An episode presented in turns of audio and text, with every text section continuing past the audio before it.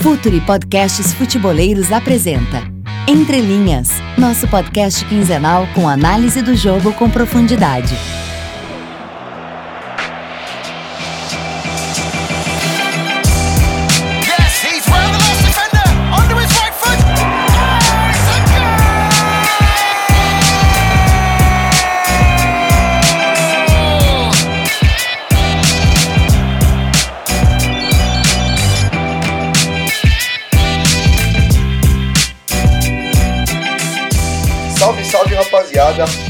Podcast Entre Linhas número 34 já.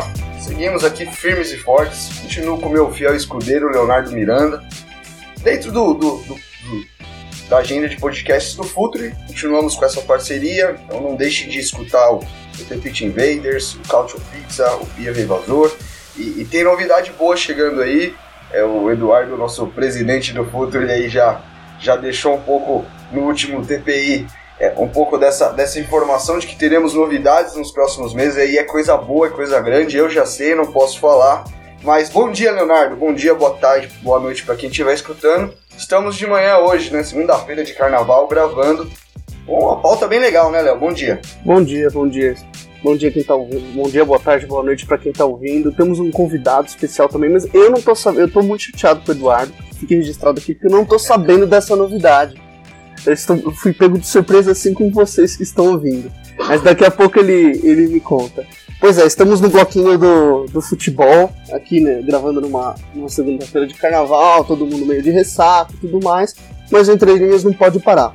E o, o convidado que a gente chamou hoje é um convidado extremamente especial, um cara que pensa muito bem o jogo, um cara que entende, não só entende, mas reflete e faz uma coisa que eu pessoalmente gosto muito, que é, é pegar o lado humano ah, do, do, do futebol, pegar o. ah, refletir com. enfim, expandir o futebol. É o Luiz Felipe Cristóvão. Tudo bem, Luiz? De- direto de Portugal. Né? Então vai falar com sotaque. Tudo bem, Tudo Luiz? bem. Como você está? Muito obrigado por participar com a gente. Também aqui de uma cidade cheia de carnaval em Portugal, Torres Vedras, que é, que é uma das grandes cidades do carnaval por cá, e também nesse ambiente de segunda-feira ainda cedo, portanto ainda está tudo calmo, mas logo à noite vai voltar aí a, a festa. Ô, ô, ô, Luiz, Tem, tem carnaval, tem carnaval até lá. Você tá de ressaca, Léo? Eu? Não, Não, não tô não, que isso. Eu, eu confesso que tô um pouquinho. Eu- mas não, não, vai, não vai me impossibilitar de falar de um, de um tema, inclusive no nosso convidado especial, Luiz Felipe Cristóvão, é, é justamente para falar desse tema, porque é um cara que, que vive em Portugal, que, que é português, que estuda muito futebol por lá, e o tema é sobre a Escola Portuguesa de Treinadores, a, a, a Escola de Desenvolvimento de Futebol de Portugal. É, Portugal é não, é, não é dos maiores países que tem na Europa, não é um, um, um país que tem títulos de Copa do Mundo, que tem grandes, tem grandes jogadores, tem formado grandes jogadores nos últimos tempos. Aliás, vem aí uma, uma fornada de jovens bem interessante, a gente pode até falar disso no, dentro do podcast. Mas é de fato o, o, o país que é a nossa referência para o estudo teórico do futebol. É, como você vê isso, Luiz? Como você enxerga o fato de Portugal e, e qual que é a importância de Portugal para o mundo do futebol hoje? Como que vocês entendem esse tipo de situação? É, eu creio que há muito essa consciência de que, de, que, de facto o, o trabalho teórico feito ah, pelos treinadores portugueses tem ah, muitas influências pelo, pelo mundo fora.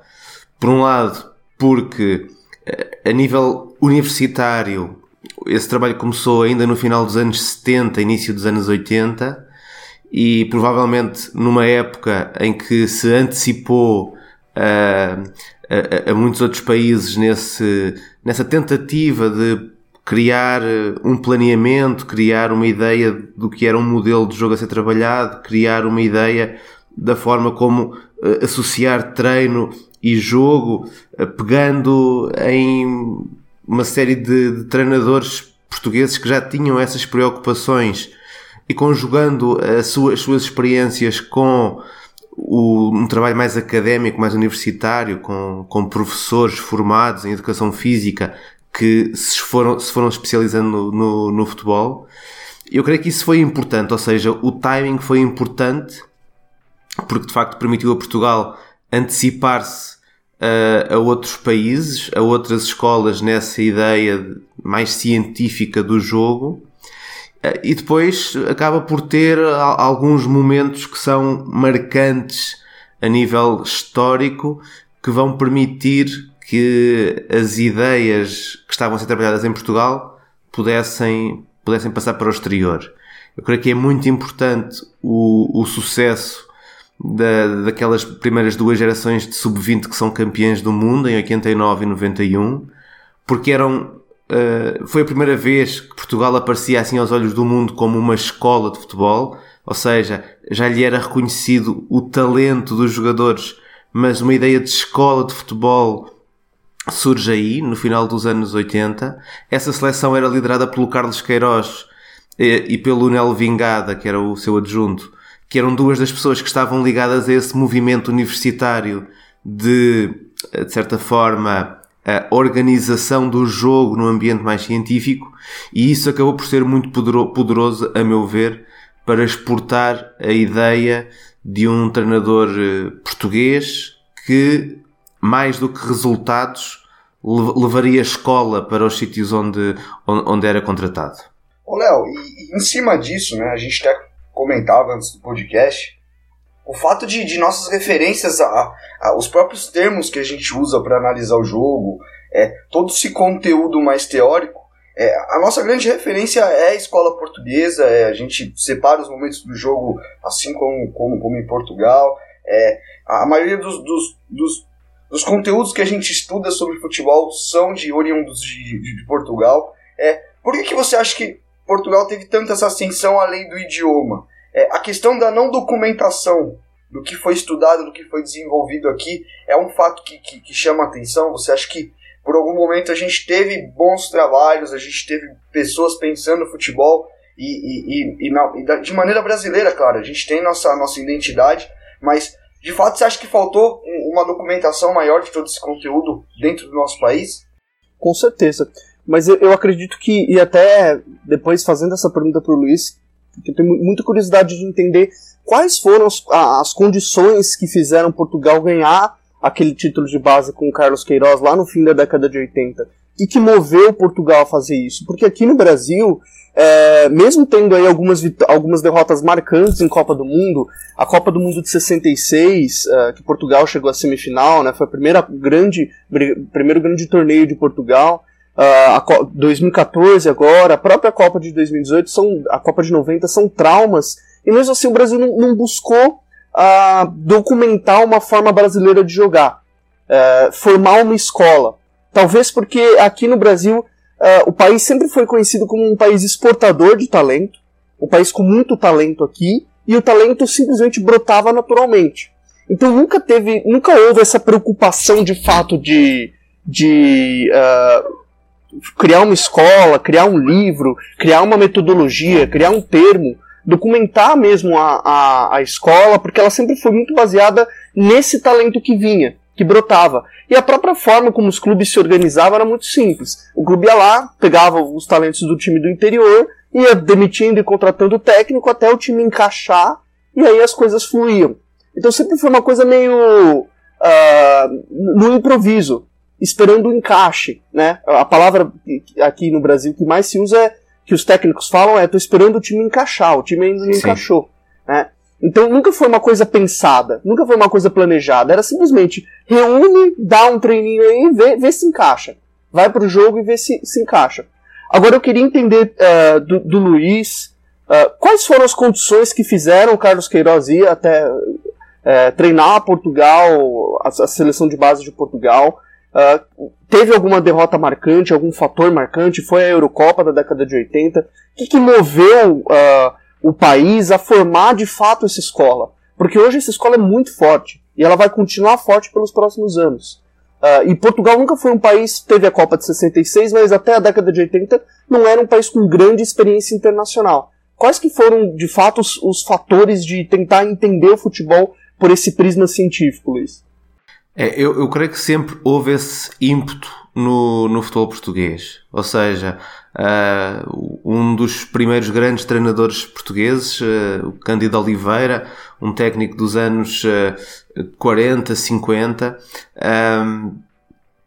ele foi também um dos primeiros autores a tentar escrever a tentar eh, descrever em livro a forma como se deveria jogar o futebol, como se deveria treinar o futebol.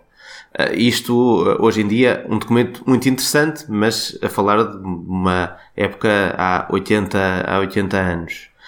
Depois, uh, por exemplo, o caso do José Maria Pedroto, que provavelmente entre os anos 60 e 80 é um dos técnicos que mais influencia o, o futebol português, muito ligado ao aparecimento de um Futebol Clube do Porto poderoso, como, como o passámos a conhecer depois a, a partir do final dos anos 80. Ele, ele, infelizmente faleceu antes do Futebol Clube do Porto ter sido campeão europeu, mas é, é ele que está quase sempre ligado a, a essa ascensão do, do Futebol Clube do Porto, era também um técnico com essa preocupação científica, ou seja, muito antes do, do tempo, digamos assim, ele começa a ter a preocupação de haver o lar do jogador no, no clube onde trabalhava, a ideia de alimentar os jogadores consoante essa necessidade de, de, de, rendimento, de competição, o de lhes possibilitar realmente uma preparação física eh, e mental que fosse para além do, do apenas eh, jogar. Agora, quer um, quer outro, nunca, eh, nunca tiveram a possibilidade, provavelmente, de fazer um trabalho como fez Carlos Queiroz, porque nas suas épocas o, aquilo que uh, se, se, se tinha na seleção, se tinha nos principais clubes, era exatamente essa busca dos resultados, essa busca das vitórias. Carlos Queiroz acaba por ter uh, uma possibilidade de trabalhar de forma mais aprofundada, de fundo, com uma seleção de formação eu não, não creio que exista uma ligação clara entre um, um grande acontecimento futebolístico que cause isso, mas acho que há um marco que provavelmente vai ajudar a que isso aconteça, que é o Europeu de 84.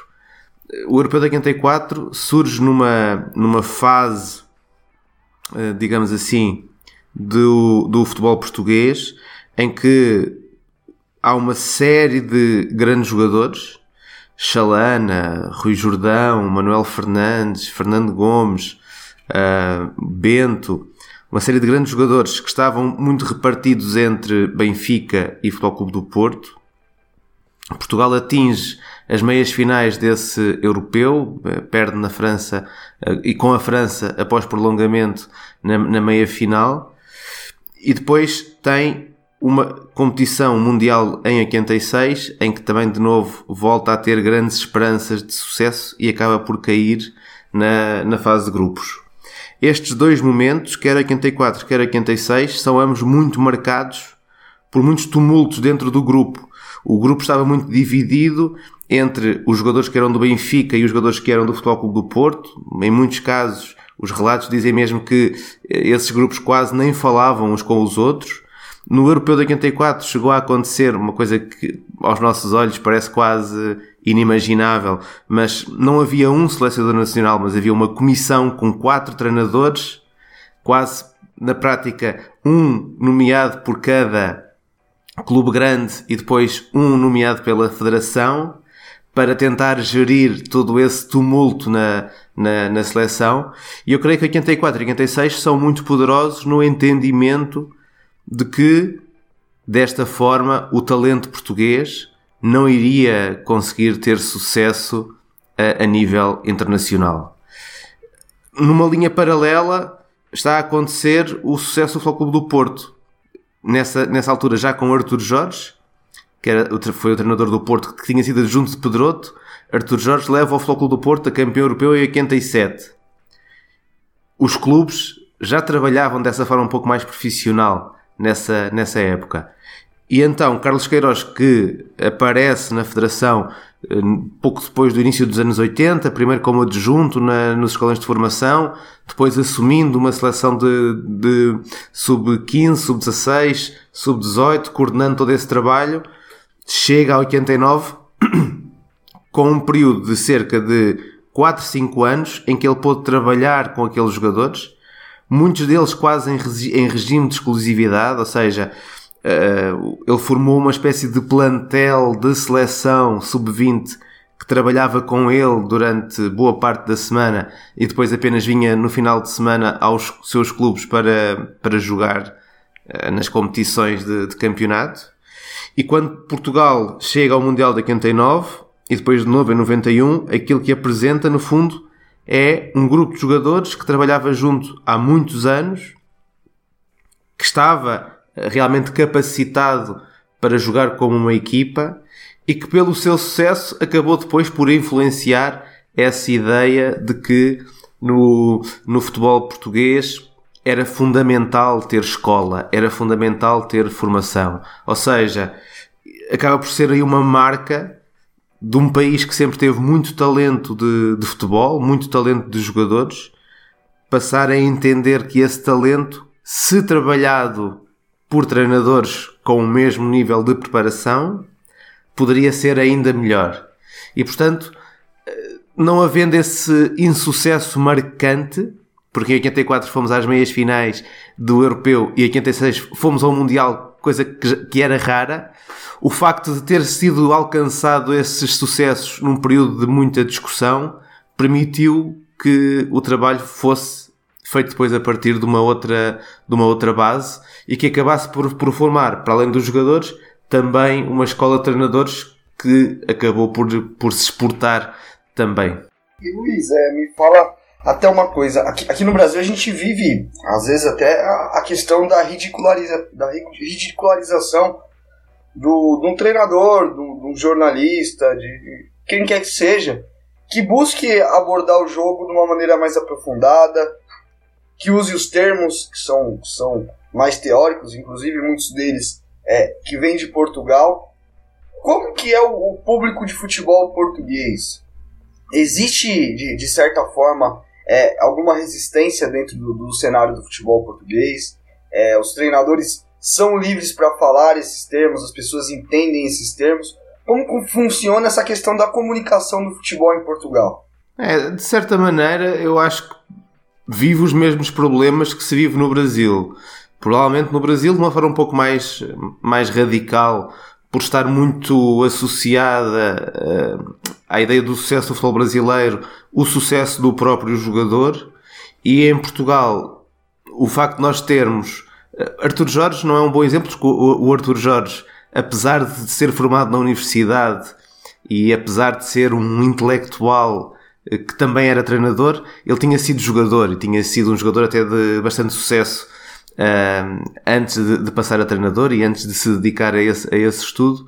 Mas desde logo era um ex-jogador que também era um intelectual. Depois Carlos Queiroz nunca foi profissional de futebol. Ah, José Mourinho, que acabou depois por ser um dos frutos desta escola ah, portuguesa e que foi aquele que teve mais sucesso a nível de clubes, a nível internacional, também nunca jogou futebol profissional. André Vilas Boas, que também ga- ganha uma competição eh, europeia com o Futebol Clube do Porto, a Liga Europa, também nunca foi profissional de futebol. Por isso, a ideia de que o, o treinador que chega ao sucesso estudando é bastante, bastante melhor aceito hoje em dia. Mas em termos de discurso, há sempre a expectativa de que o técnico, mesmo que saiba todos os termos e que saiba ah, toda a nomenclatura mais académica sobre o jogo, no momento em que está a lidar publicamente, no momento em que está a, ligar, a lidar com os jogadores, o faça de uma forma perceptível, o faça de uma forma que toda a gente compreenda. E isso acontece também no, no comentário futebolístico. Ou seja, hoje em dia em Portugal, por um lado, eu sinto que é bastante cobrada a ideia de- do teu entendimento do jogo. Ou seja, um comentador que não consiga entender bem o jogo, que não consiga explicar bem o jogo, é muito cobrado, sobretudo nas redes sociais. Há essa ah, exigência de que o, o, o comentador tem que ser um conhecedor do jogo. Ao mesmo tempo, não se espera que esse conhecedor seja depois um- uma pessoa muito presa a uma nomenclatura mais académica, mas que consiga explicar o jogo de uma forma mais abrangente. Portanto, se calhar, a nível do comentário, mesmo a nível do treinador, aquilo que nós passamos aqui é um- uma fase em que deixa de fazer tanto sentido essa discussão entre o, o treinador ou o comentador que estuda e o que não estuda, para passarmos a uma outra fase em que já, já, já só nos parece aceitável que treinadores e comentadores sejam aqueles que estudam, mas agora queremos que eles também consigam comunicar de uma forma acessível para toda a gente, até porque a grande maioria das pessoas que veem o jogo não estudam e, portanto, também não, quer, não querem ser sobrecarregadas com, com esse peso, acho eu. É, aqui no Brasil é, os problemas são parecidos, mas eu acredito que Portugal está num nível. Portugal e a Europa também, é, especialmente a Inglaterra, já está num nível de aceitação maior. Ah, É muito interessante a frase que você falou no início de do sucesso do futebol brasileiro ser o sucesso do jogador, porque a história é, mostra exatamente isso. Nunca foi o sucesso do time, mas o sucesso do jogador. É, Exato. né? Luiz, eu queria uma pergunta. ah, até pouco tempo atrás, até três anos atrás, antes da Eurocopa, Portugal aí tinha uma. Opa, desculpa, minha voz deu uma falhada. Portugal tinha uma. É, é a ressaca. Portugal tinha uma. Tinha uma. a- ideia no exterior era de, era de que Portugal tinha bons times, tinha o melhor jogador do mundo, tem o melhor jogador do mundo, Cristiano Ronaldo, mas não conseguia chegar aos resultados. Ah, e aí, em 2003, tem a chegada do Felipão, do Luiz Felipe Scolari, ah, que é um técnico totalmente. que não vem da escola portuguesa e é nomeado como, como o selecionador da, da seleção de Portugal. E junto a ele vem o, o Deco se naturaliza, o Deco e Pepe, que são jogadores que não foram formados em Portugal, e formam aí uma, uma, um- alguns anos de sucesso, em que Portugal chega à semifinal de Copa, chega à final de Eurocopa. Como que foi a chegada do Felipão? Quais as condições para a chegada do Felipão? Que aqui no Brasil é Felipão aí deve ser Scolari, né? Quais as chegadas É- do é é mais sim. Scolari, né? Quais as chegadas do Scolari, que não vem dessa escola de, de Portugal, que não é um treinador formado, que acredita no sucesso do jogador, ah, e o fato dele ter tido um sucesso que só o Fernando Santos conseguiu equiparar na Eurocopa agora, mais, mais recentemente, provocava debates sobre a validade ou não dessa escola? Eh, Eu acho que a escola nunca, nunca esteve muito em causa, até porque o, o sucesso do, do Filipão em, em Portugal é contemporâneo do sucesso de Mourinho no Futebol Clube do Porto e depois na sua passagem para, para o Chelsea. E Mourinho era todo escola, não é? Ah, era um excelente aluno na universidade, nunca tinha sido jogador, a sua equipa técnica era fortemente preenchida, sobretudo com o Rui Faria, que é também um, um homem da, da universidade, do estudo, da, da, da periodização tática, e por isso mesmo, e, e, e isso até acaba por ser mais ou menos evidente na forma como o, o, o Filipão chega ao Europeu de 2004 uh, a equipa que escolhe no primeiro jogo e a equipa que acaba por escolher para o segundo, perdemos o primeiro jogo com a Grécia e depois no segundo jogo com a Rússia, há uma alteração de alguns elementos em que vai aproveitar bastante mais aquilo que era o sucesso do Futebol Clube do Porto e os jogadores do Futebol Clube do Porto. Portanto, nunca houve essa colocação em causa do, da escola do portuguesa. O que o, o que o Filipão veio trazer nessa, nessa altura foi, em termos de discurso de liderança, uma modificação bastante poderosa para realçar o papel da federação em detrimento da influência dos clubes. Ou seja, a história de Portugal, e já falei da questão dos anos 80, que depois se continua a desenvolver sempre na seleção principal, isso sempre foi um tema muito presente até à chegada do Filipão. A procura de- da influência, sobretudo dos dois grandes clubes em termos de sucesso nesta, nestas últimas décadas, Benfica e Futebol Clube do Porto. Essa luta para perceber se na seleção estava um selecionador mais próximo do Porto ou mais próximo do Benfica e da forma como isso depois influenciava as suas as chamadas em termos de jogadores. Quando chega Filipão, uma boa parte dos jogadores portugueses já estavam, dos principais jogadores portugueses, já estavam a jogar no estrangeiro e, portanto, essa ideia de influência de Porto e Benfica ia-se desfazendo. A única forma de conseguir anulá-la por completo da seleção era exatamente ir buscar um, um treinador estrangeiro. E o facto de ele chegar como campeão do mundo deu-lhe realmente esse poder de, por um lado, demonstrar que era um treinador ganhador, que tinha um discurso, em termos de liderança, claramente disruptivo em relação à ideia portuguesa de seleção, em que estávamos muito habituados à ideia de Portugal joga bem, mas não consegue marcar, joga bem, mas não consegue ganhar. E então Scolari aí foi muito importante, aproveitando um grupo de jogadores bastante mais preparado, aproveitando uma estrutura que se manteve sempre, ou seja, a nível daquilo que é o trabalho da Federação Portuguesa, manteve-se sempre a ideia de escola, a ideia de desenvolvimento do talento na formação e o Scolari estava claramente com poder apenas na seleção principal para uh, a isolar dessas influências consideradas nefastas da parte dos clubes e atingir o sucesso. De certa maneira, eu acho que o Scolari acabou por permitir que o jogador uh, português, que já era, naquela altura, já era mais um jogador europeu, porque uh, tínhamos jogadores a jogar em Espanha e em Itália, portanto já vivia uma outra realidade, não é? Uh, mas permitiu que o jogador português pudesse passar a olhar-se de igual para igual com qualquer outra seleção e que se calhar o que até uh, a esse por exemplo, mesmo no, no Europeu de 2000, em que nós também chegamos à, às meias finais e também perdemos com a França. Mas até essa altura, a ideia de Portugal jogar contra uma França, a ideia de Portugal jogar contra uma Alemanha, parecia uh, intimidatório, não é? Parecia sempre que nós éramos a equipa menos favorita. A partir de Scolari, a ideia é nós vamos defrontar seja quem for, vamos ganhar porque somos melhores ou porque podemos ser melhores e, portanto, em termos competitivos, acabou por ser muito importante ter um treinador com essas valias e as valias de escolar e em termos de liderança de grupo, acredito eu que se mantêm, daquilo que eu vou acompanhando também a carreira recente dele, e provavelmente são a sua grande força, não é?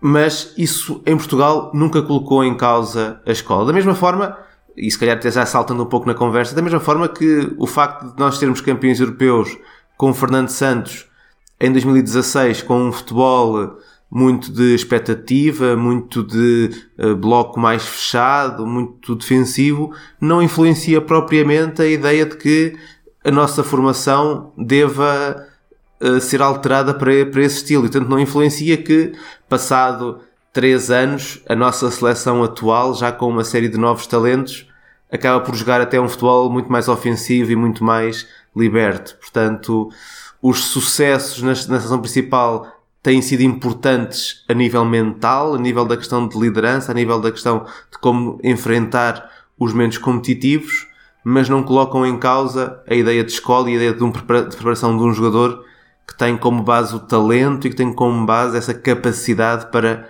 jogar futebol, seja em que circunstâncias de jogo uh, forem. É, e, e, se a gente for olhar numa maneira geral, é até já vindo um pouco mais para frente, a gente vive hoje um, um, momento que Portugal tem muitos treinadores espalhados pelo mundo. É, tem o Marco Silva no, no, Everton, o Leonardo no Jardim no Mônaco, que voltou, Carlos Queiroz, que já está fora de Portugal já faz um bom tempo, o Nuno Espírito Santo no, no Overhampton, acho que inclusive é um dos trabalhos mais legais aí, não só de, da, da Premier Sim. League, mas como da Europa. É o Paulo Fonseca no Shakhtar, o Paulo Bento está na Coreia, teve na China, Vitor Pereira está na China, Pedro Martins no, no Olympiacos, enfim, Rui Faria, Pedro Caixinha, são, são muitos treinadores fora. Vou colocar aqui o Ricardo Sapinto, que está no Legia Varsóvia. É, são muitos treinadores e, e, isso chama muito atenção. Eu queria perguntar para ti, Luiz, é, é claro que aqui a gente tem treinadores de várias gerações, né? Tem alguns mais novos, um outros um pouco mais velhos. É o próprio Mourinho que está desempregado também, fez uma carreira forte em Portugal para depois também ir muito bem em outros centros da Europa. É, o, no, como o português vê esse sucesso todo? é por que, que tem tantos treinadores portugueses hoje? O que, que esses treinadores têm em comum em questão de formação acadêmica, em questão de, de, de estudo do jogo? É claro que você disse né, que a questão do, do de Portugal tem muito a questão da escola Benfica, uhum. Porto, é, o Sporting faz, faz bons trabalhos nesse sentido também. O Braga nos últimos anos vem, vem sendo um, um, um clube que parece ter se estruturado e, e, tem colhido bons frutos. É como que você enxerga essa ligação do futebol português com tantos treinadores de sucesso no mundo aí fazendo bons trabalhos? É, é, é, é isso tudo, ainda que acrescer as centenas de treinadores que tu tens uh, saídos de Portugal, no Médio Oriente e na China a trabalhar em formação, sobretudo neste, nesse, nesses dois, uh, nesses dois, nessas duas regiões.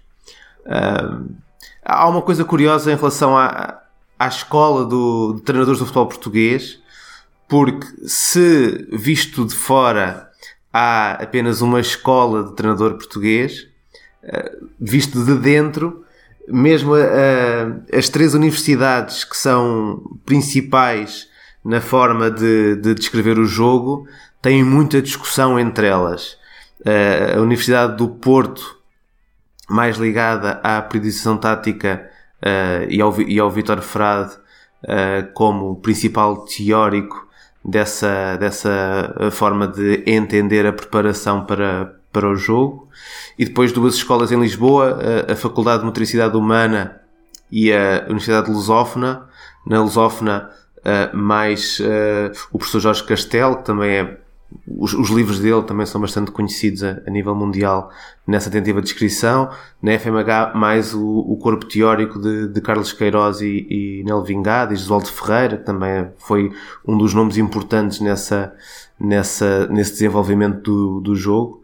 E o facto de termos estas três escolas e de terem todas nascidas dessa mesma base no início dos anos 80, mas que na forma como tentam resolver determinados problemas do jogo sempre geraram aqui muita tensão, muita discussão interna sobre como fazer, acabou, acabou por criar uma espécie de um caldeirão de onde saem ideias e de onde sai realmente um desenvolvimento do, do estudo do jogo que ajuda, creio eu, a explicar esse sucesso do treinador português. Depois temos um, um outro ponto já um pouco extra futebol que tem a ver com a facilidade com que os portugueses uh, falam outras línguas, ou seja, a nossa facilidade em falar inglês ou a facilidade de um português começar a falar uma outra língua estrangeira e, não, e adaptar muito facilmente o seu sotaque à, à, ao contexto onde está, acaba por ser muito facilitador de, desse tipo de, de integração. E, e, e, depois, as histórias de sucesso. Eu acho que o, o Mourinho, obviamente, influencia positivamente a ideia de que, vindo a, vindo a Portugal uh, chamar um treinador, poderias uh, voltar a ter um, um, novo, um novo Mourinho. O André Vilas Boas sai da equipa técnica dele, tem, é também chamado para o, para o Chelsea, depois para o Tottenham. Um, pegando um bocadinho nessa ideia de que, no fundo, ele vinha do Mourinho e iria trabalhar da mesma forma que trabalhava o Mourinho, e a sua proposta de jogo até é bastante diferente depois na forma como, como, como é explorada. Todos os outros técnicos que falaste, Marco Silva, um, Leonardo Jardim, Paulo Fonseca, Vítor Pereira, uh, o Paulo Souza, que também tem tido uh, vários trabalhos em Itália, Inglaterra, na China, o, falaste do Pedro Martins também, o Carlos Carvalhal, que esteve na Primeira Liga ano passado. É, são, é um conjunto de treinadores portugueses, e o Nuno Espírito Santo, uh, é um conjunto de treinadores portugueses que, se olhares para a forma como trabalham, se, se olhares para a forma como resulta o jogo deles, não respeitam propriamente essa ideia de, de escola, não é? Não há propriamente uma unidade de pensamento, de comportamento, de jogo nessas equipas dos treinadores portugueses. O que provavelmente há é, por um lado, um profundo conhecimento a nível da sua preparação universitária e, sobretudo, muito a partir das suas equipas técnicas. Porque deste lote de, de treinadores que, que, estamos a referir, Eu há pouco referi uma série deles que não foram jogadores, mas o Marco Silva foi jogador profissional, Nuno Espírito Santo foi jogador profissional, inclusive guarda-redes do, do, do Futebol Clube do Porto. Uh, o Paulo Fonseca foi jogador profissional. O Leonardo Jardim não, vem da universidade. Uh, mas o Pedro Martins foi profissional. Paulo Souza foi internacional, campeão europeu, inclusivamente. Mesmo estes ex-jogadores, se tu depois fores olhar para as, as, as equipas técnicas deles, vais encontrar treinadores adjuntos, preparadores físicos, outros tipos de técnicos que vêm dessa escola, dessa escola portuguesa. Portanto, é muita maneira de trabalhar dessa escola que acaba por ter o, o, sucesso lá fora e acaba por ser atraente lá fora. No fundo, é como se este tra o trabalho académico que foi feito à volta do, do futebol acabasse por potenciar uma série de pessoas para poderem entrar em equipas técnicas no estrangeiro, a maior parte delas lideradas por portugueses, mas também temos casos de técnicos portugueses em equipas técnicas que não são lideradas por, por, por portugueses. Mas essa escola realmente acaba por eh, levar bastante longe esta, esta ideia do, do técnico português como uma mais-valia para, para as equipas. E acho que tem muito a ver com o sucesso, e tem muito a ver com esta facilidade de adaptação, e tem muito a ver com um, uma escola de futebol que de facto, e isso é, é comum à generalidade dos, dos teóricos portugueses, de facto valoriza muito o lado humano, valoriza muito o lado relacional treinador-jogadores, valoriza muito o lado relacional jogadores entre si, organização coletiva. E esses princípios acabam por eh, ser, hoje em dia, no, no futebol eh, contemporâneo, princípios-chave que eu acho que quase toda a gente aceita, mas que em Portugal vêm sendo trabalhados a nível de escola já há praticamente quatro décadas.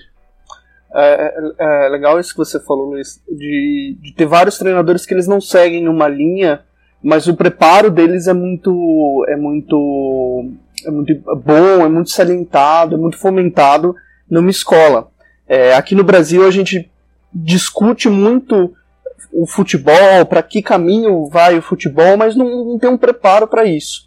Acho que aqui é, se pula muito uma etapa de, de entender é, que é preciso é preciso criar uma escola para depois discutir estilo de jogo, uh, se jogou bem ou não. A discussão aqui no Brasil é muito estética. E, e, a minha pergunta tem a ver com isso também. Como que, como que o futebol brasileiro, seja a seleção do Tite, do, do Scolari ou outras seleções, é, eram vistas aí em Portugal? Eram vistas como equipes modernas a ponto de jogar um futebol mais contemporâneo com, com que a Europa tá, tá jogando? Ou eram times que Uh, havia uma crítica sobre o estilo defasado de jogo, enfim, como que o futebol brasileiro hoje, atualmente, ou nos últimos anos, é visto em Portugal e na Europa de uma forma geral? Eu creio que com o Tite, o, o futebol do Brasil ganha realmente aqui em Portugal um, um ponto de atração e de compreensão, porque a forma como a seleção uh, passou a jogar é claramente de uma seleção atual, uma seleção ainda para mais com essa maioria de jogadores que jogam na Europa e que, portanto, de forma natural aplicam no espaço seleção brasileira aquilo que é também o seu trabalho nos, eh, nos respectivos clubes. E isso muito provavelmente não era não era observado com, com selecionadores anteriores. Uh, curiosamente, e até fazendo aqui uma comparação com, com, a, com a Argentina, neste momento, e, e, no, e mesmo no, neste momento, no Mundial que foi disputado há uns meses, percebeu-se como um grupo com um técnico que vinha de um clube europeu e com jogadores que jogavam praticamente todos eles na Europa, depois o comportamento daqueles jogadores e daquele técnico na seleção acabava afetado por, muito provavelmente, questões extra-futebol, questões culturais, questões de contexto no momento em termos de lideranças internas. E, eu, e a forma como era vista por cá a seleção brasileira acabava muito por, por ter, por ter esse, esses contextos por trás, ou seja, eh, por vezes vias eh, jogadores uh, brasileiros que tinham sucesso na Europa, mas da forma como eles acabavam por jogar na seleção era quase um pouco até contraditória com aquilo que nós conhecíamos. Com Tite eu acho que isso terminou e, pessoalmente, e por aquilo que vou lendo também aqui em Portugal, isso acaba por dar uma clara ideia de que mais tarde ou mais cedo o Brasil vai ter sucesso com esta, com essa nova postura em termos de, de seleção. Depois também dizer que apesar infelizmente neste momento não termos nenhum canal português que transmita os jogos do, do, Brasileirão, do Brasileirão, conseguimos ver através do, do Premier FC, mas não temos um canal português que o, que o faça há bastante interesse sobre aquilo que acontece no, no futebol brasileiro, até porque ano após ano vão-nos chegando excelentes exemplos de treinadores que fazem trabalhos muito interessantes, bastante maniatados pela questão tempo, uh, e falando de casos como a forma como é, como são lidas as prestações, por exemplo, na época passada do Fernando Diniz ou do Tiago Largui, ou neste, neste momento, por exemplo, São Paulo e no Santos, o resultado uh, tem aí um peso muito, muito brutal. E o, o fundamento uh, cultural brasileiro aparentemente ainda aplica muito essa, uh, esse pouco tempo para resultados ou nada, mas em Portugal nós temos muito interesse em seguir realmente um, um conjunto de técnicos brasileiros que fazem bons trabalhos, que são apreciados e que gostava eu de acreditar, com o contexto que Tito lança na seleção, possam mais tarde ou mais cedo acabar também por ter nos respectivos clubes esse tempo e essa aceitação de que os resultados, sendo importantes, sendo fundamentais, têm que ser lidos também ao, ao, debaixo do olhar de que o trabalho do técnico, o trabalho com a equipa, pode valorizar um clube para lá dos, dos títulos que, que alcança no final do ano. E Luiz, ainda em cima do, do desenvolvimento dos treinadores de Portugal, é, queria que você falasse um pouco da importância da periodização tática, do, do surgimento da periodização tática, é, e principalmente do nome do Mourinho. É, como que o, que o português vê o Mourinho hoje? É, é um treinador que, pelo menos a, a meu ver, é, nos últimos tempos ele estagnou um pouco o trabalho dele. Eu acho que as equipes dele não, não mostram nem aquela consistência defensiva que teve em muitos momentos, mas também lembrando que, que o Mourinho do Porto, por exemplo, era, era um treinador que jogava para frente, tinha um, um, um, estilo até um pouco mais propositivo em alguns momentos, era, era um time que jogava com a bola também, e aí ele acabou virando esse, talvez o, o a antítese do, do, do Guardiola, ele, ele meio que trouxe esse personagem para dentro de si, para ser o jogo mais posicionado, mais, mais rígido, de, de enfrentamento com as equipes do, do jogo de posição do Guardiola. Queria perguntar para você sobre essas duas coisas. Qual é a importância da periodização tática no, no cenário português? É, qual foi a importância lá atrás, quando surgiu, que foi muito impactante? Qual é a importância hoje dela? E sobre José Mourinho, talvez um, um dos maiores, se não o maior treinador português aí da, desse milênio. Sim. Em, relação à predisposição tática, a predisposição tática nasce da, da Universidade do Porto. Um, a predisposição tática é importante na forma como enquadra todo o trabalho que é feito no dia a dia de uma equipa dentro daquilo que são as exigências da modalidade.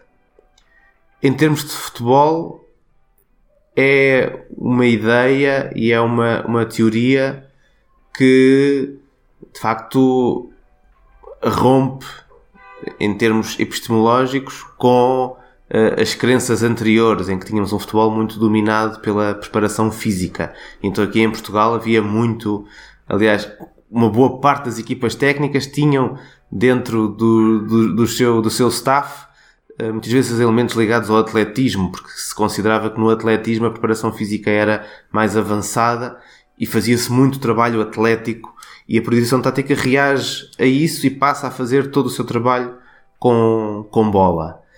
Eu creio que a nível teórico de base isso é, é muito importante.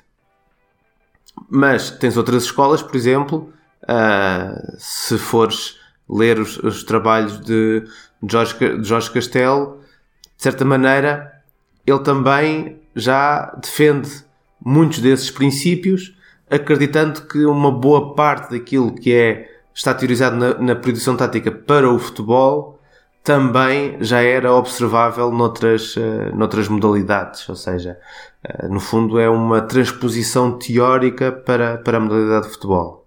Eu creio que é muito importante aquilo que a produção tática traz para o, o futebol português, mas que está, a meu ver, intimamente ligada com essa com esse crescimento de pensamento científico também associado ao, ao futebol e que tem que ver com essa experimentação de se jogamos futebol, vamos treinar sempre futebol, vamos fazer todo o nosso trabalho físico associado à bola e entender quais são os resultados que saem daqui. E de facto, os resultados acabam por ser positivos, mas nem todos os treinadores portugueses que fazem este trabalho sempre associado à bola seguem piamente os princípios da, da previsão tática. O José Mourinho é um bom exemplo da, da previsão tática, porquê? Porque de facto o seu método de trabalho está intimamente ligado a essa, a essa teoria, muito também pela sua associação ao, ao Rui Faria como seu principal treinador adjunto até, a, até ao, ao início desta, desta época. Mas é um bom exemplo, a meu ver, porque demonstra como a predição tática é um método de trabalho, mas não é um método de. ou não é, não é um modelo de jogo.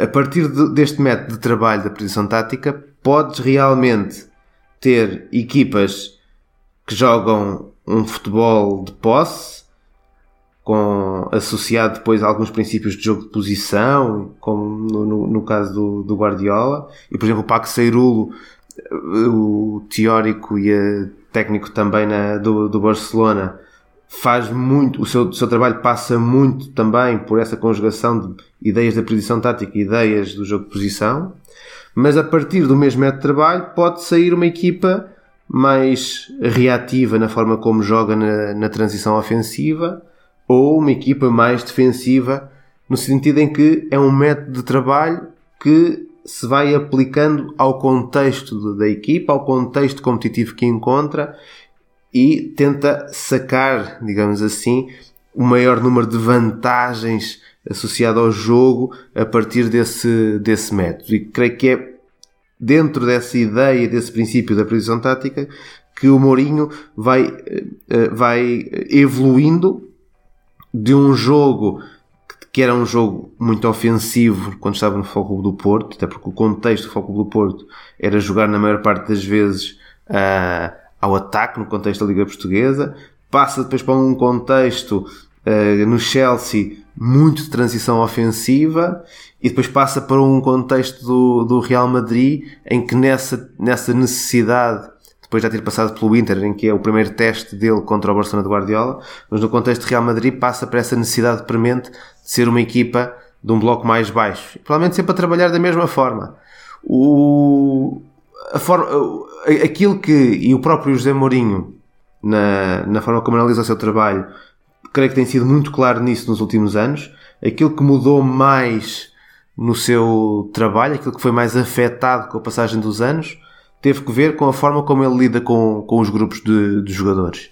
E eu creio que aí, claramente, o José Mourinho tem tido dificuldades de comunicação, de interação com o grupo, de sobretudo de gestão do grupo, no sentido de ele se manter focado nas tarefas da, da equipa técnica. E muito provavelmente, se fores ver um treino de José Mourinho hoje, ele não, não, não será muito diferente em termos da qualidade do trabalho que é feito de um treino de José Mourinho de há 10 anos atrás, mas o foco dos jogadores, a crença dos jogadores no sucesso desse trabalho foi fortemente afetada nestas duas últimas experiências, Chelsea na segunda época, em que ele acaba despedido, e Manchester, Manchester United.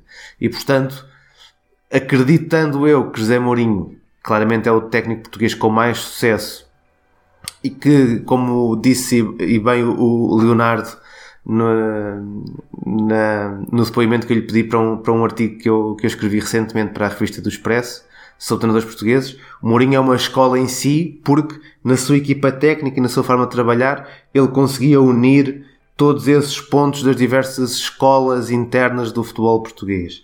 E eu creio que ele vai ter que voltar a olhar para esse modelo e vai ter que uh, se trabalhar depois também ao nível da gestão do grupo, da gestão humana, gestão pessoal, para poder voltar a ter sucesso, que de facto eu acredito que ele ainda, ainda vai voltar a, a surpreender no futebol internacional. E até para ficar, ficar no Mourinho, Luiz, qual você, na sua visão, qual treinador português hoje, uh, dentro de Portugal ou fora de Portugal, está mais próximo, tem maiores condições de repetir o Mourinho no sucesso internacional, em ganhar uma Liga dos Campeões, que é algo que é, talvez seja o maior feito hoje do futebol, depois de uma Copa do Mundo, é o, Marco Silva, o Nuno Espírito Santo? Qual, qual, qual treinador, na sua visão, é o. Não diria nem o melhor, porque o melhor é um juízo de valor, mas o mais preparado e o que une a, todo, tudo que o Mourinho, o Mourinho já uniu na carreira dele? Eu creio que há dois treinadores que estão nessa, nessa linha e que mais tarde ou mais cedo vão reivindicar essa oportunidade para, para estar num, num, clube com poder para ganhar a Liga dos Campeões. Um deles já esteve perto, Leonardo Jardim, pela forma como ele trabalha, eh, pela forma como a sua equipa técnica trabalha, eh, pela experiência que já tem a nível internacional, creio que está bastante demonstrado que de facto é um treinador com, com esse nível. Provavelmente na comparação, obviamente a comparação é sempre um pouco fatal, mas na comparação com, com Mourinho, não, não será um técnico com a mesma capacidade mediática que, que, tinha, que tinha o Mourinho, mas em termos do, daquilo que é o seu trabalho, eu creio que Leonardo Jardim é potencialmente o que mais facilmente poderia pegar numa grande equipa e ter esse tipo de, de sucesso. Por outro lado, um outro técnico que eu acho que também está a fazer um trabalho muito importante e que é curioso porque na, na sua ascensão já, já, já teve um, um momento marcante negativo e teve que de certa forma voltar a estaca zero é o Paulo Fonseca. O Paulo Fonseca que está no Shakhtar Donetsk, uh, ele tem um grande sucesso no Passo de Ferreira, ele eh, apurou o Passo de Ferreira para a pré-eliminatória da Liga dos Campeões, o que no contexto português é impensável. O Passo de Ferreira está hoje em dia na segunda liga, provavelmente estará de, de regresso à primeira uh, porque vai subir divisão, está em primeiro lugar, mas está na segunda liga. É uma equipa que teve pouquíssimas presenças na Europa, uma equipa de um, de um contexto de meio da tabela Liga Portuguesa e o Paulo Fonseca conseguiu levá-la até a uma, a uma pré-eliminatória de Liga dos Campeões. Depois tem uma passagem pelo Flóculo do Porto, onde falha, e curiosamente, fazendo um percurso que é pouquíssimo normal em, em Portugal, de treinadores portugueses, depois de ter falhado no clube grande, a opção dele acabou por ser regressar ao Passos de Ferreira, voltar a ter sucesso com essa, com essa equipa e depois sim passar para o Braga e daí para o Shakhtar Donetsk. O seu percurso é muito interessante porque o, a forma como ele falhou, digamos assim, nessa primeira passagem no Futebol Clube do Porto, levou-o a repensar, de certa maneira, o, a fazer esse balanço do, do que eram do que foram erros e do que foram fragilidades dessa primeira passagem e a reconstituir-se como um, como um técnico de, de muito valor. O trabalho que ele está a fazer no Shakhtar é a meu ver, também bastante impressionante pela forma como a equipa joga, pela forma como tem lidado com as dificuldades do, do, do contexto onde, onde está. E acho que mais tarde ou mais cedo é outro dos técnicos que merecerá uma, uma oportunidade numa equipa com eh, esse poder para chegar à, à Liga dos Campeões. Para mim, a nível pessoal, são essas duas referências que estão hoje em dia mais capacitadas por, por aquilo que já é a sua experiência para poderem dar um salto ao nível do, do sucesso de Mourinho. Ainda assim, a verdade é que Mourinho acabou por ter muito sucesso em Portugal e isso catapultou de uma forma uh, poderosa para um nível internacional que estes dois, no caso, acabaram por não conseguir. Mas pode ser que ainda lá cheguem. a gente já praticamente já estourou com o tempo, tudo, a gente já tá bem, passamos bastante. Mas eu, eu, não- eu não deixaria de fazer essa pergunta pro Luiz, porque é, é, aí a gente vai até na questão da formação de, de, de talentos, na questão do, do, do- de uma nova geração de jogadores portugueses. E alguma coisa está acontecendo em Portugal. Eu acho que quem, não, quem ainda não, não parou para dar uma olhada, é, Portugal vem com uma sequência de, de, de, de resultados muito fortes dentro da- da- das categorias de base. É, tem uma geração 99, 2000 aí muito forte, com, com João Félix, com Jedson Fernandes, é, com, com muitos jogadores de, de qualidade. E vai para o Mundial Sub-20 agora, é, pelo menos a meu ver, como um, um dos grandes favoritos. Claro que a gente precisa ver se o João Félix vai com, com a seleção sub-20 ou se ele vai passar a ser chamado já pela principal e alguns outros jovens valores. Luiz, fala pra gente da, da base em Portugal hoje, de uma seleção que daqui 5, 6 anos tende a ser bem renovada, bem forte.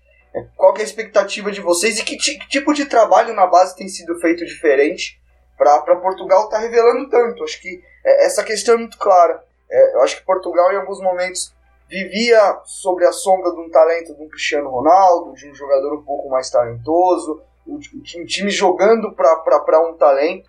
E, a meu ver, nos últimos anos, o, o, o, o entorno do grande craque, do Cristiano, que é um cara muito importante não só é, para o português, mas para o mundo do futebol. É, hoje a gente vê Portugal como uma equipe um- coletivamente um pouco mais forte, um pouco mais de afronte. E a questão da base, eu acho que vai ficar isso muito claro nos próximos anos, porque tem muito talento por aí, né, Luiz?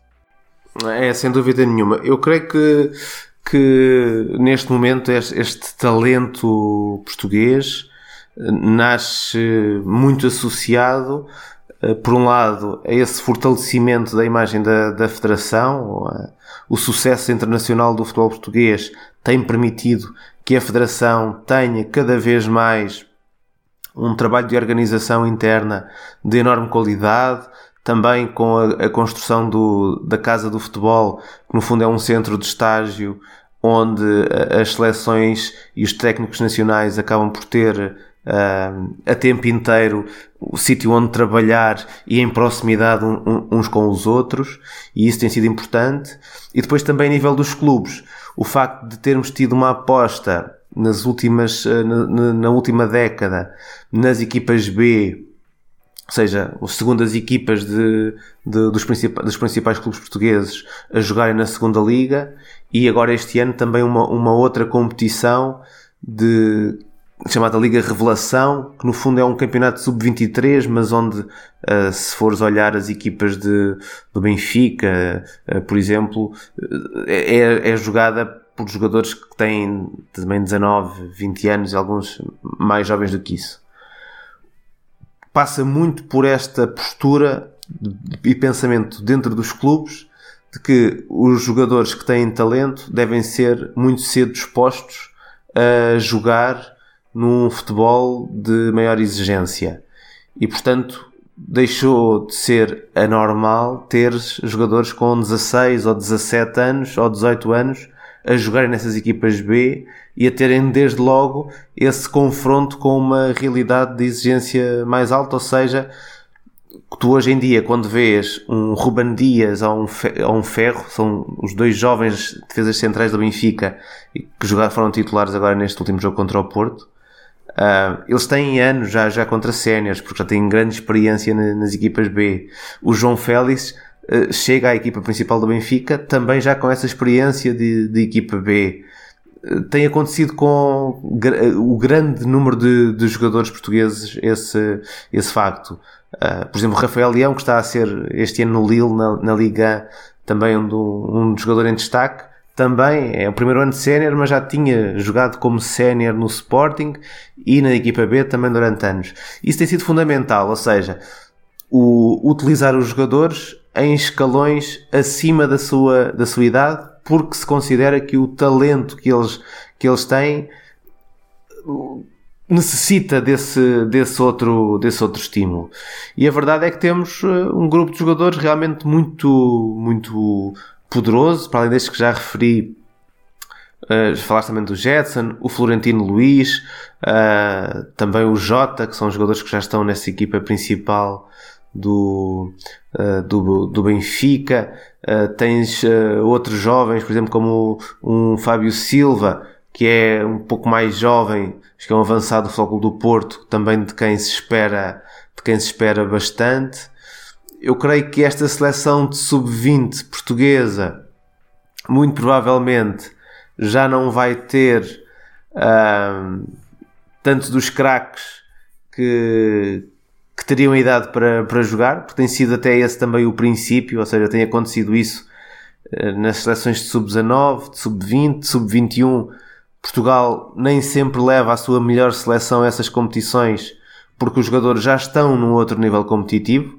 No caso de João Félix, acho que será quase garantido que ele vai estar no, no grupo da seleção principal agora no final do mês para, para o início da, dos apuramentos para o Euro 2020 e muito provavelmente estará na, na Final Four da Liga, da Liga das Nações e por isso falhará o, o Mundial de, de Sub-20 mas vai potenciar bastante aquilo que é uma seleção nacional que hoje em dia com o Bernardo Silva com o William com o João Cancelo uh, com o Ruben Neves é já uma seleção também muito muito jovem.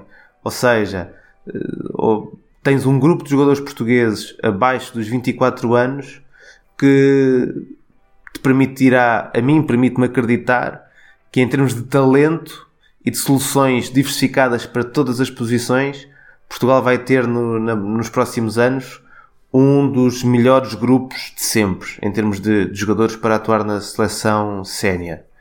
E isso é bastante sintomático também desta aposta e desta, desta aposta e desta visão em termos daquilo que é o, a forma como o talento compete em idades muito jovens, isso está a ter esse tipo de resultado na, também no, no futebol uh, da seleção. Eu acho, eu acho que é isso, acho que não dá mais pra. A gente já estourou o tempo, já. Perdemos uma hora de carnaval, mas valeu demais a pena. É, o, papo com o Luiz foi muito bom. É, eu acho que a gente até. Tá, até um, um podcast um pouco atípico, um pouco maior, mas vale a pena porque o conteúdo ficou muito legal. E a gente segue aqui no Entre Linhas. Valeu, Léo. Obrigadão aí pela, pelo tempo. Vamos em frente. Eu que agradeço. Valeu, Luiz. Muito obrigado. Sou um leitor, um admirador. Foi um prazer estar contigo. E até o próximo podcast, esse especial de carnaval um pouquinho mais longo. E até o próximo. Valeu, pessoal. Obrigado e um abraço para todos. Muito obrigado pela, pela presença aí, pelo tempo. É, você é, ajudou demais no podcast, é, contribuiu muito com o seu conhecimento. É, obrigado aí pela, pela força e principalmente pelo, pelo que você deixou aí na, na participação. É, quem quiser também entrar em contato comigo, já sabem, no Twitter eu respondo sempre que, que posso. E por isso, se houver alguma dúvida, alguma questão sobre estes temas que nós falamos aqui hoje, a porta fica aberta para, para continuarmos a conversa. Um abraço, bom carnaval para todos.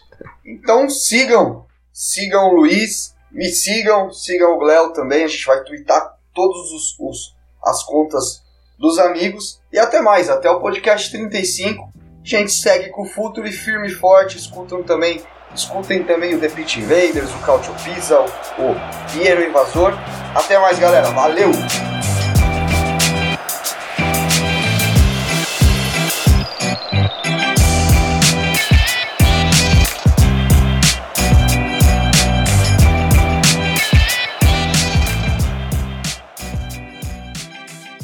Projeto Futuri apresentou Entre Linhas. Acesse www.futuri.com.br. Pense o jogo.